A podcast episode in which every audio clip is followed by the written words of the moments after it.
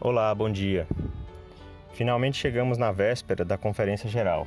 Estamos só há poucas horas de começar essa experiência tão importante, tão significativa para nós. A mensagem da Conferência Geral ela é para todas as pessoas. Não é que o Senhor privilegia aqueles que são batizados na Igreja de Jesus Cristo dos Santos dos Últimos Dias com mensagens inspiradoras. Não, o Senhor não faz acepção de pessoas e ele deixa sua mensagem a todos. Portanto, nosso convite é para que todas as pessoas possam é, se envolver e assistir à conferência geral. Nas sessões de sábado, teremos às 13, isso falando do horário de Brasília, né? Para a maioria do território brasileiro. É, teremos a primeira sessão no sábado às 13 horas e a segunda sessão às 17 horas.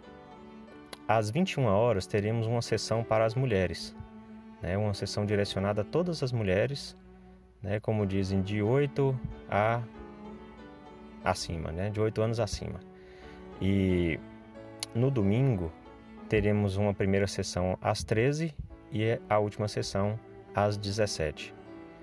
Nenhuma sessão é igual, nenhum discurso é repetido. Todas as mensagens são únicas e elas são e elas podem ser, na verdade, né, uma declaração do Senhor diretamente a nós.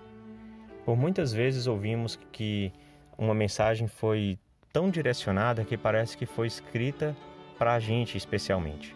E isso realmente acontece porque essa é a maneira do Salvador de ministrar. Ele cuida de cada um e ele conhece cada um individualmente. Ele sabe as necessidades que eu e você estamos passando nesse exato momento. E ele pode e ele vai nos dá a orientação de acordo com a nossa necessidade. Ele sempre fez assim.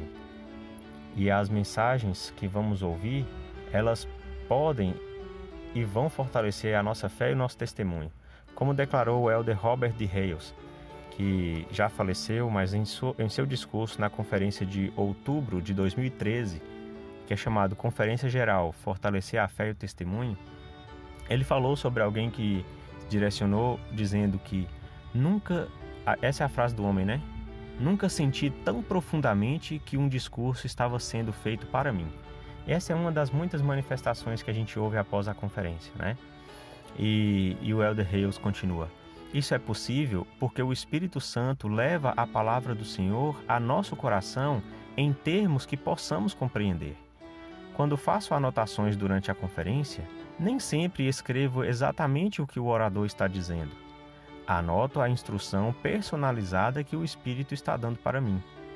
O que é dito não é tão importante quanto o que é ouvido e sentido. É por isso que fazemos um esforço para vivenciar a conferência num ambiente em que a voz calma e mansa do Espírito possa ser ouvida, sentida e compreendida claramente.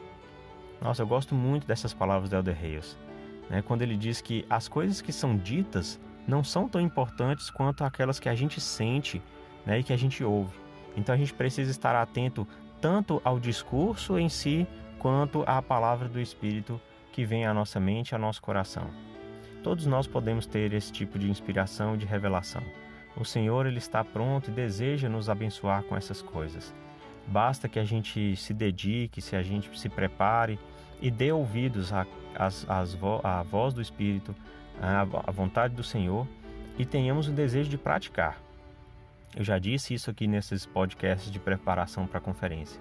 A gente precisa estar disposto a colocar em prática tudo aquilo que o Senhor nos disser, porque aí sim ele vai, vai entender que vamos dar valor à palavra dele e vai continuar nos revelando mais.